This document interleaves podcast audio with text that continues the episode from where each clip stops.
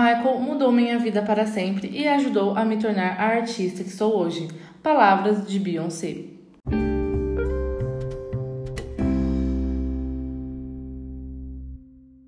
Olá, meu nome é Maria Eduarda Francisco e este é o Rei do Pop, um programa criado para contar a história de um dos maiores artistas que o mundo já teve. Cada episódio, vamos ler um capítulo do livro que conta a história do Rei do Pop. O livro, por sua vez, chama Michael, dos editores da Rolling Stones.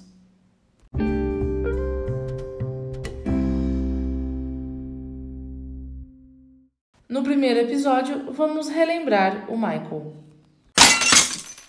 Michael Jackson inventou o pop moderno. Como menino cantor do Jackson's Five, ele já tinha aquela voz, pairando sobre as músicas mais rápidas e penetrante nas baladas. Se ele nunca tivesse feito nada além disso, ele ainda seria lembrado, como se as canções nunca tivessem parado de tocar nas rádios.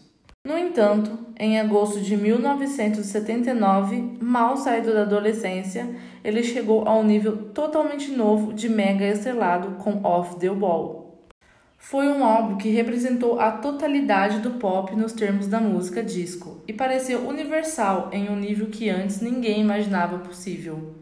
Off the Wall tinha mais sucesso do que as rádios tinham tempo de tocar.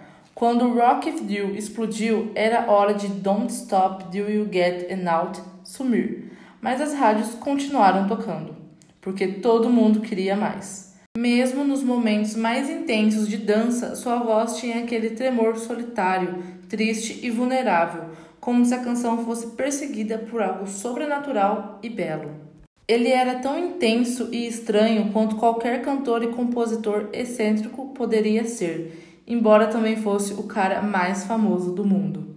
O único motivo pelo qual Off the Wall não é lembrado como o maior disco pop de todos os tempos é que Thriller foi ainda maior e melhor. As pessoas adoram comparar Off the Wall e Thriller, mas nunca haverá um perdedor nessa luta. Todos os que ouviram Thriller foram influenciados e todos os músicos pop passaram os anos seguintes tentando chegar perto dele, até mesmo o próprio Michael Jackson. O plano óbvio era que Beat It explodisse nas rádios de rock, mas elas já tinham tocado Billie Jean. A estação do dia parecia se alimentar daquelas batidas, como se Michael Jackson tivesse ajustado o ritmo do mundo a seus próprios tiques insistentes, íntimos e marcados pela respiração. Com isso, todo mundo ouvia dizer o quanto ele estava estranho e ferido, embora houvesse alguma coisa heróica na maneira pela qual ele transformou suas agonias naquela música emocional e exuberante. Fosse você um jovem fã de metal, de disco ou de new wave, Thriller tinha o que você queria. Ele ficou em primeiro lugar por 22 semanas em 1983 mas saiu-se ainda melhor em 1984.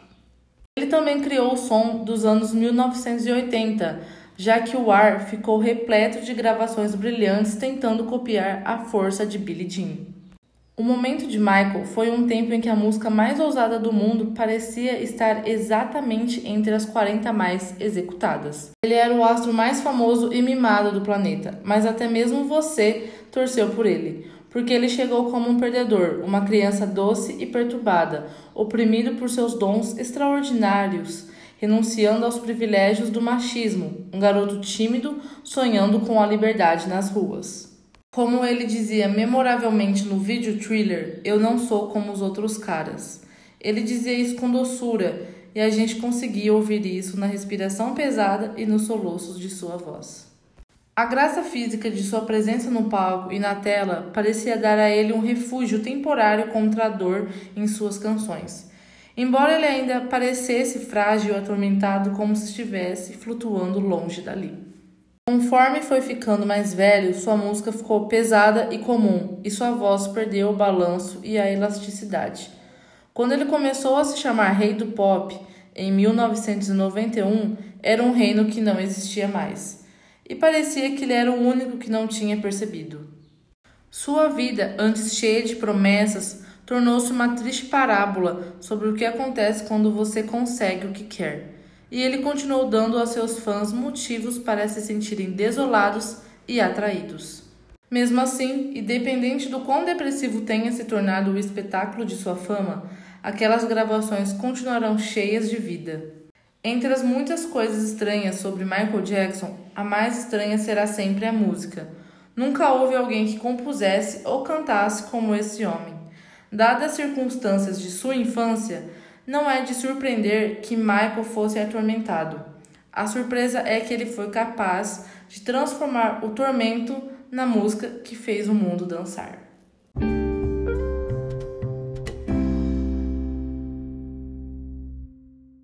Esse foi o primeiro podcast sobre o Rei do Pop. Fique com mais informações na semana que vem. Meu nome é Maria Eduarda e até lá!